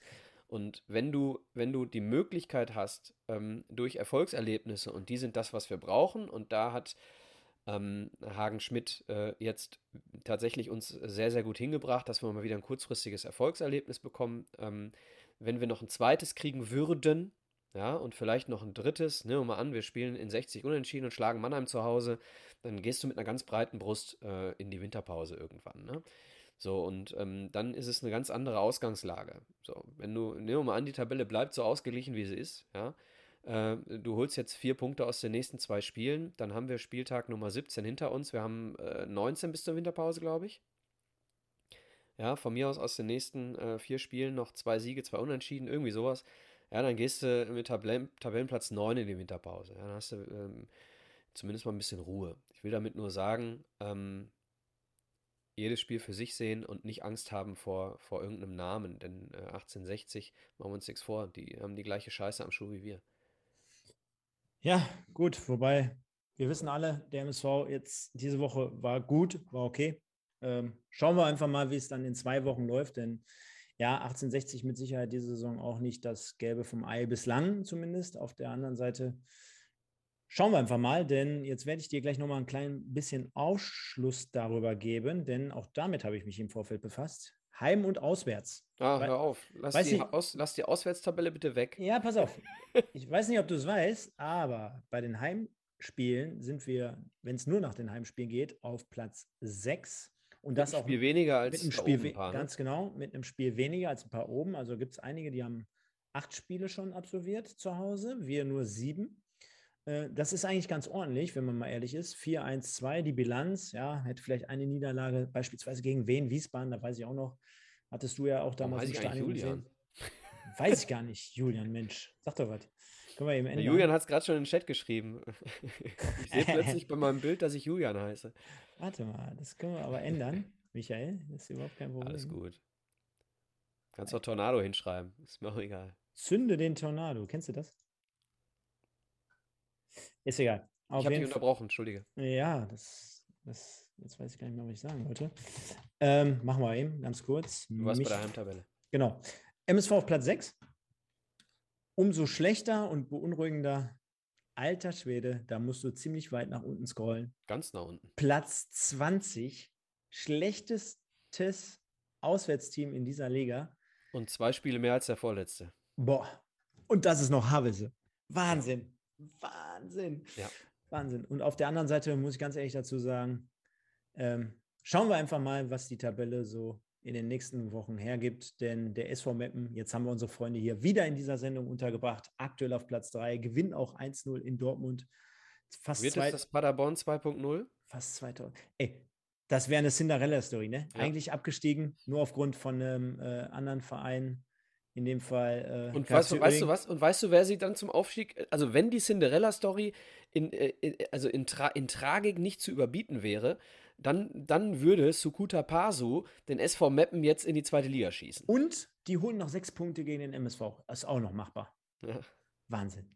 Ei, ei, ei. Dann fahren wir mal hin, oder? Dann fahren wir auf jeden Wollten Fall. wir mal doch hin. sowieso. Schöne Grüße an die beiden Kollegen. Äh, SV Meppen Podcast. Einfach mal reinhören. Auch immer ganz cool, jede Woche am Start. Und ja, dann ist es, glaube ich, zur Tabelle. Äh, abschließend äh, von meinem Statement zum Spiel nochmal ganz kurz gesagt. Ich fand aber auch insgesamt Berlin äh, so ein bisschen, also übrigens attestiere ich denen jetzt schon, achte auf meine Worte. Mhm. Ja, die haben eine spielerisch gute Mannschaft. Äh, ja, die haben auch einen sehr, sehr guten Start erwischt. Ich sage, aufgrund dessen, dass die Tabelle sehr eng ist, du sprachst gerade an, die haben jetzt 21 Punkte, äh, Ferl hat 16, der MSV hat auch 16. Ich sage, die werden dort unten noch reinrutschen, sage ich.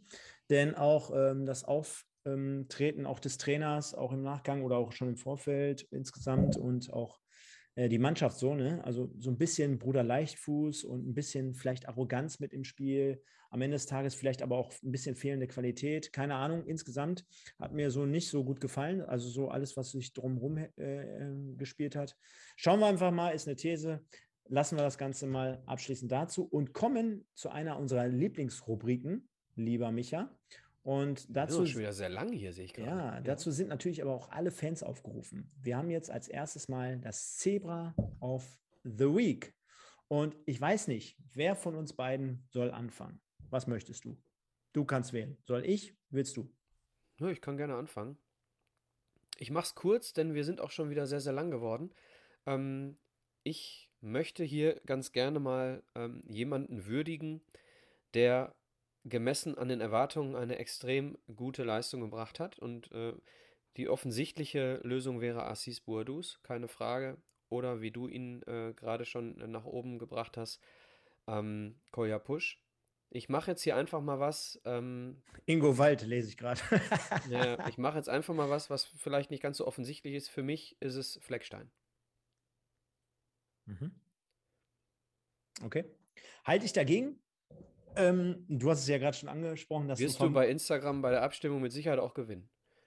Ja, kann gut sein. Aber äh, finde ich auch mal in Ordnung, dass er ihn zumindest reinschmeißt. Äh, auf der anderen Seite muss ich, ganz verdient, klar, genau. muss, muss ganz klar dagegenhalten, denn ähm, Berlin hat zum Beispiel in der zweiten Halbzeit gar nicht mehr stattgefunden, wurde also aus meiner Sicht halt auch relativ wenig gefordert. Auf der anderen Seite, ähm, Sympathiepunkt geht zumindest an Fleckstein auf jeden Fall.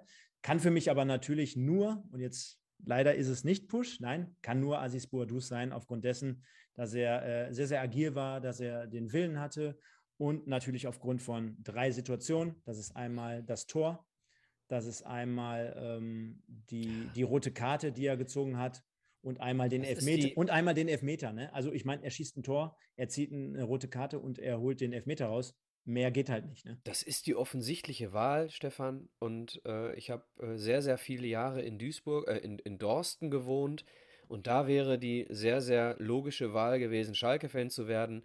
Als MSV-Fan ist man nicht immer logisch, äh, sondern emotional bestimmt. Und da ist für mich äh, als Dank für die Null, die hinten stand, Tobi Fleckstein. Ich verstehe Hör auf deine dein Wahl. Herz, hör auf dein Ich verstehe Herz. deine Wahl, aber zu 100 Prozent. Hör auf dein Herz, definitiv.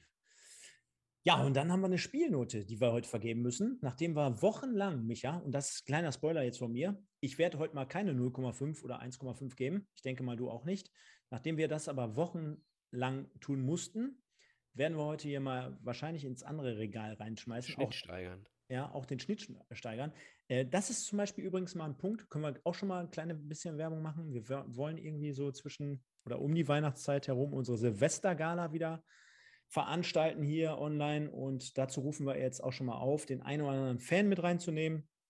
Wird mit Sicherheit auch vielleicht mal wieder die eine oder andere Legende am Start sein. Also da werden wir ein riesen Special machen, geht vielleicht auch mal dann ein bisschen länger als eine normale Sendung. Und ähm, dort werden wir dann das Ganze auch mal im Schnitt betrachten, was wir hier die ganze Saison schon so verteilt haben. Also da wird es dann eine Auflösung dazu geben. Ähm, aber zum heutigen oder zum gestrigen Spiel, wer soll in dem Fall wieder anfangen? Möchtest du? Soll Mach ich? ruhig. Gut. Ich bin echt stark am Schwanken, ob ich eine 6,5 oder sogar eine 7 gebe. Denn äh, kann ich auch natürlich begründen. Die erste Halbzeit fand ich äh, noch äh, sehr, sehr ausgeglichen. Der MSV hatte zwei Riesenchancen. Mit äh, Frei und mit Stoppelkamp ganz äh, zu Schluss. Man hat sich aber schon in den ersten 30 Minuten schwer getan und jetzt könnte man sagen, hätte, hätte, hätte, natürlich, kennen wir diese Sprüche.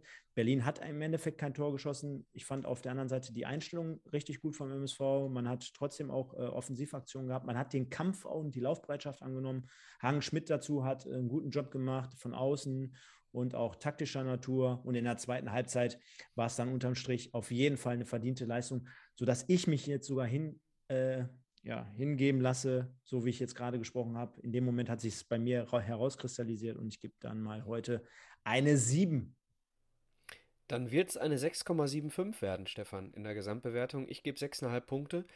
Ähm, ich bin bei 6,5 gewesen ja, irgendwo. Und dann habe ich gedacht, okay, du musst einen Punkt abziehen. Dann wäre ich bei 5,5, weil die äh, Art Fußball zu spielen nicht so meine ist mit langen Bällen. Und dann muss ich aber wieder den Punkt draufgeben, weil die Mannschaft zu 100 Prozent einen sehr, sehr guten Matchplan vom Trainer umgesetzt hat. Dementsprechend war ich wieder bei 6,5. Und ähm, gab so ein paar Sachen hinten ein bisschen glücklich. Äh, Außenverteidiger haben wir angesprochen. Ah. Chancenverwertung, äh, keine Frage. Ne? Und am Ende darfst du auch nicht ähm, außer Acht lassen, dass wir eine halbe Stunde gegen 10 Mann gespielt haben.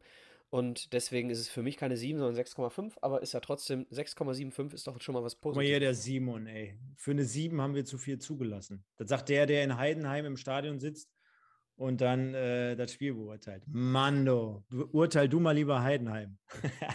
Schöne der Regensburg? Ja, keine Ahnung, der war überall. Heidenheim, Nürnberg, Regensburg, da blickt doch kein Schwein durch. Das ähm, weiß er doch selber nicht mehr. Der geht ins Stadion und guckt hinterher auf der Karte, wo war ich denn überhaupt? Nein, aber guck mal, zweite Halbzeit haben wir eigentlich gar nicht zugelassen, finde ich. Und äh, daher passt schon. Äh, Grüße gehen auch raus an den Gerd. Üzermann, ich hoffe, Üsermann, Jiesermann, ich weiß nicht, hoffentlich habe ich ihn richtig ausgesprochen, habe ich noch nie gesehen, macht hier aber auch äh, richtig gut mit, also ist sehr, sehr aktiv. Schön, dass du da bist. Und ja, dann haben wir eine 6,75, Micha, macht ja auch nichts, ist trotzdem ganz gut, glaube ich, für uns äh, mal gelaufen hier an dieser Stelle. Und ja, was haben wir dann? Dann haben wir jetzt schon die Tabelle besprochen. Wir haben den Ausblick auf 1860 München gerichtet. Auch dazu nochmal der Aufruf an alle, die jetzt später dazugekommen sind. Bin in ja, gut anderthalb Wochen im 1860 Podcast zu Gast, um da mal so eine kleine Preview zu veranstalten mit den Kollegen von 60er. So heißen sie bei YouTube. Könnt ihr gerne mal reinschauen. Ich werde natürlich auch dann ein bisschen Werbung machen über unsere Kanäle. Also auch dazu der Aufruf natürlich Facebook, Instagram, Seid bei uns am Start, liked uns, folgt uns und sprecht mit uns in diesem Sinne. Eine Sache haben wir noch und dazu gehe ich natürlich aktiv rein, sonst würden wir es wieder fast vergessen und unsere User würden das Ganze hier immer umsonst betreiben. Das wollen wir natürlich nicht, denn wir hatten auch dort wieder bei Instagram aufgerufen, schreibt uns eure, eure Kommentare zum Spiel und das machen wir natürlich. Und zwar Der Borsi 47 schreibt, kämpferisch und mutige Zebras, der Meistermeister 1998, so verdammt wichtig. Dann Tom 249, Hagen Schmidt, ich liebe dich. Zebra 1902, am Ende unnötig spannend gemacht, weil man die Chancen nicht genutzt hat. Der Giesbert Whisky, schnallt euch an, seid bitte nicht Cheers. sauer. Der schreibt, schade. Äh, er ist Rot-Weiß-Essen-Fan, ich habe geguckt. Egal. Äh, Duisburger Blut schreibt, naja, immerhin drei wichtige Punkte, aber ob das der Befreiungsschlag war, Fragezeichen. Moritz 1808, einfach geil und pure Erleichterung. So ging es mir zum Beispiel an diesem Wochenende auch. Ja, hat Spaß gemacht, pure Erleichterung. Und der Devin Hengst schreibt, gute Mannschaftsleistung und Nachlegen. Kritikpunkt, die Chancenverwertung. Ich glaube, das haben wir insgesamt auch ähnlich gesehen, beziehungsweise genauso besprochen. Und ich glaube, dem ist nichts mehr hinzuzufügen. Bleibt der Hinweis, dass der MSV am kommenden Samstag beim Landesligisten SV Sonsbeck spielen wird. Dazu haben wir ganz am Anfang der Sendung gesagt, machen wir am kommenden Wochenende mal einmal keine Review beziehungsweise keine 1902-Ausgabe, denn ich möchte einfach mal Tatort gucken oder was weiß ich, keine Ahnung. Oder die Wiederholung von Wetten das. Ja, oder die Wiederholung von Wetten das, genau. Oder am nächsten Samstag kommt ja die Giovanni Zarella äh, Show, habe ich Ist aber Samstag. Genau, die gucke ich dann auch in der Wiederholung am Sonntag dann nochmal. Und äh, Spaß beiseite, liebe Freunde. Ich glaube, ihr könnt es uns nachsehen. Da machen wir mal eine Woche Pause. Und wir haben natürlich noch ähm, ja, das große Kick-Tipp-Gewinnspiel hier ganz zum Schluss, Micha. Da wollen wir natürlich zumindest mal die ersten zehn ein wenig gebührend feiern, denn Das haben wir ja wochenlang und monatelang immer so getan. Ne? Gehen wir mal rein und schauen ganz kurz einfach. Auch hier sehen wir nämlich wieder den Borsi gleich. Oder wir machen einfach mal die 20, komm. Der Timo 1902, der Erik 1902, der Elandi 2012, der Chris 1612 befinden sich alle punktgleich auf Platz 19. Dann haben wir den Zebra 1902 oder das Zebra 1902 auf Platz 18. Den MSV Görzi, schöne Grüße gehen an den Görzi raus, der betreibt auch äh, einen Twitch-Kanal, glaube ich, mit einem, äh, ja, mit einem Sportformat. Könnt ihr auch gerne mal reinschauen. Wenn nicht, schreibt ihn an. Der Niederrheiner ist auf 16, Cobra ist auf 15, der Kuhn 21 auf 13, genauso wie der Guido 1975. Dann haben wir den Weinpapst, auch sehr schön, ist auf Platz 11, genau wie der Wex. Und dann die Top 10 ist das Zebra, Silent Bob auf 9, dann Ricardo 13 Plätze hoch, ganz stark. Dann haben wir auf Platz 7, ey Leute, lasst den nicht gewinnen, nur der RWE, der Borsi auf Platz 6, ähm, drei Plätze gut gemacht. Unser Kollege, der Mike, danach wurde er auch gefragt, den Mike, den werden wir mit Sicherheit dieses Jahr hier nochmal irgendwie nach rein. Dem, nach dem Niederrhein-Pokalsieg gegen den RWE. Genau, den werden wir auf jeden Fall hier nochmal reinholen, das sage ich euch. Und wenn es zumindest mal für eine halbe Stunde ist, da wird dann nochmal hier richtig knackig was reinknallen. Den haben wir auf Platz 5. Dem würde ich natürlich auch die Top 3 ähm, ja, eingestehen bzw. zutrauen. Dann haben wir den Prinz Poldi, der ist leider zwei Plätze runtergegangen, auf Platz 4. Der Schimanski wieder einen hoch auf 3. Der Walter Frosch, nachdem wir ihn hier wochenlang predicted haben, Micha, nur noch auf Platz 2. Er hat nämlich nur sechs Punkte geholt an diesem Spieltag. Und Zebrahimovic einer unserer aktivsten User, auch hier immer jede Woche im Chat, der ist auf Platz 1 und das ist, glaube ich, aller Ehren wert. Absolut, herzlichen Glückwunsch bis hierhin. Mal gucken, ähm, wo es am Ende landet. Äh, ich kann nur schon mal sagen, Platz 3 ist ein wunderbares Buch von und mit Michael Tönnies. Definitiv. Auf der Kippe. Definitiv. Ja, und dann kommen wir jetzt auch zum Ende. Ähm, du hast gerade angesprochen, eine, eine Stunde 16 kam mir gar nicht so vor. Hat richtig Spaß gemacht diesmal mal. War wirklich schön, über so eine Leistung zu sprechen. Der MSV gewinnt also 1-0, verschafft sich so ein bisschen nicht Luft, weil dazu stehen wir leider immer noch zu sehr hinten in der Tabelle aber so ein bisschen dieses. Ja, wir Gefühl, sehen die anderen wieder. Wir sehen die anderen. Ne? Wir brauchen dieses Fernglas vielleicht jetzt nicht, nicht so extrem, aber wir sollten trotzdem oder wir sind gut beraten, dort auch in den kommenden Wochen weiterzumachen. Hagen Schmidt hat ja auch gesagt, es gibt jetzt hier kein Trainingsfrei. Warum sollte jetzt hier Trainingsfrei geben? Wir stehen auf einem Abstiegsplatz. Wir haben hier noch gar nichts gewonnen. Also volle Kraft voraus. Schmidt übernimmt das Ruder und gibt endlich Gas. Und äh, von daher sage ich nochmal vielen, vielen Dank dafür, dass ihr auch diese Woche wieder dabei wart. Ich würde mir wünschen oder kleiner Appell und Aufruf nochmal an euch, auch im Nachgang jetzt gleich nochmal ein Like da lassen, auch für im Nachgang auf jeden Fall jetzt nochmal, dadurch, dass wir erst recht jetzt die kommenden zwei Wochen nicht zu hören sind oder anderthalb Wochen nicht zu hören sind, äh, nochmal einen Comment hinterlassen. Also auch wirklich nochmal einen Kommentar zur, zur Sendung hier heute oder zur Folge einfach nochmal reingeben, vielleicht auch morgen erst, könnt ihr gleich ein bisschen ins Bett gehen und dann morgen nochmal das Ganze tun. Würde uns auf jeden Fall freuen, würde uns helfen. Und generell, wenn ihr demnächst im Stadion seid, immer auch mal vielleicht ein Video schicken, das Ganze in Querformat. Auch das stellen wir, wie in den letzten Wochen, habt ihr ja schon mit Sicherheit jetzt hier feststellen können, bei uns bei YouTube auf den Kanal ein. Und dann würde ich sagen, war es das auch. Vielen, vielen Dank dafür. Vielen, vielen Dank an den lieben Micha, hat mir wie immer sehr, sehr viel Spaß gemacht und auch deine Expertise wie immer auf den Punkt. Wir sehen und hören uns dann also in zwei Wochen an gewohnter Stelle. Ich denke mal wieder wie gewohnt um 21 Uhr wieder. Kommt gut durch die Woche, bleibt alle natürlich gesund. Ich gehe am Donnerstag äh, Karneval feiern und dann sehen wir uns in zwei Wochen zu einer neuen Folge Alaf MSV 1902. Nur der MSV. Ciao.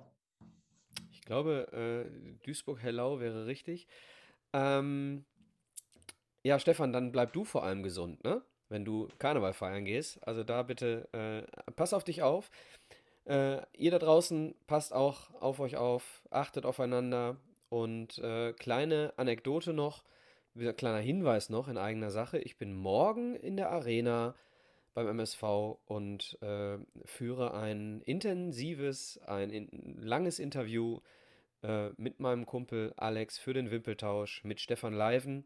Thema ähm, der Job des Stadionsprechers, in Klammern nicht nur in Corona-Zeiten, aber auch. Und auch da wird mit Sicherheit äh, das ein oder andere Thema zu ehemaligen Erlebnissen äh, des MSV kommen. Ne? Ich hatte bei Twitter auch schon aufgerufen, stellt mir Fragen an Stefan, nicht zur aktuellen Situation, ähm, nicht zu äh, irgendwelchen Meinungen über den MSV, sondern zu Erlebnissen, äh, die Stefan Leiven äh, als Stadionsprecher zu berichten hat. Er war ja auch Stadionsprecher, äh, kleiner Teaser, äh, kleiner Spoiler, Stadionsprecher 2011 in Berlin beim Pokalfinale. Also das Ganze gibt es ab Mittwoch beim Kanal Wimpeltausch bei, Insta, äh, bei, bei, bei äh, äh, na, iTunes und Spotify und Google Podcasts und überhaupt. Und jetzt bin ich raus. Gehabt euch wohl. Ciao, ciao. Ich muss noch einmal dazwischen grätschen, nachdem du so geile Punkte hattest. Um 11 Uhr jetzt gleich für die Nachtschwärmer, also nur für den einen oder anderen. Es gibt gleich hier bei uns noch natürlich das Regionalliga-Format mit vielen, vielen Toren, mit vielen, vielen Szenen über äh, ja, die wir natürlich über unsere Arbeit immer herankommen. Also auch dort, wenn der eine oder andere noch Bock hat, gleich ein paar schöne Tore aus der Regionalliga zu sehen. Dort gibt es die Sportschau von den Pottbolzern zur Regionalliga West. In dem Sinne, bis in zwei Wochen. Ciao, ciao.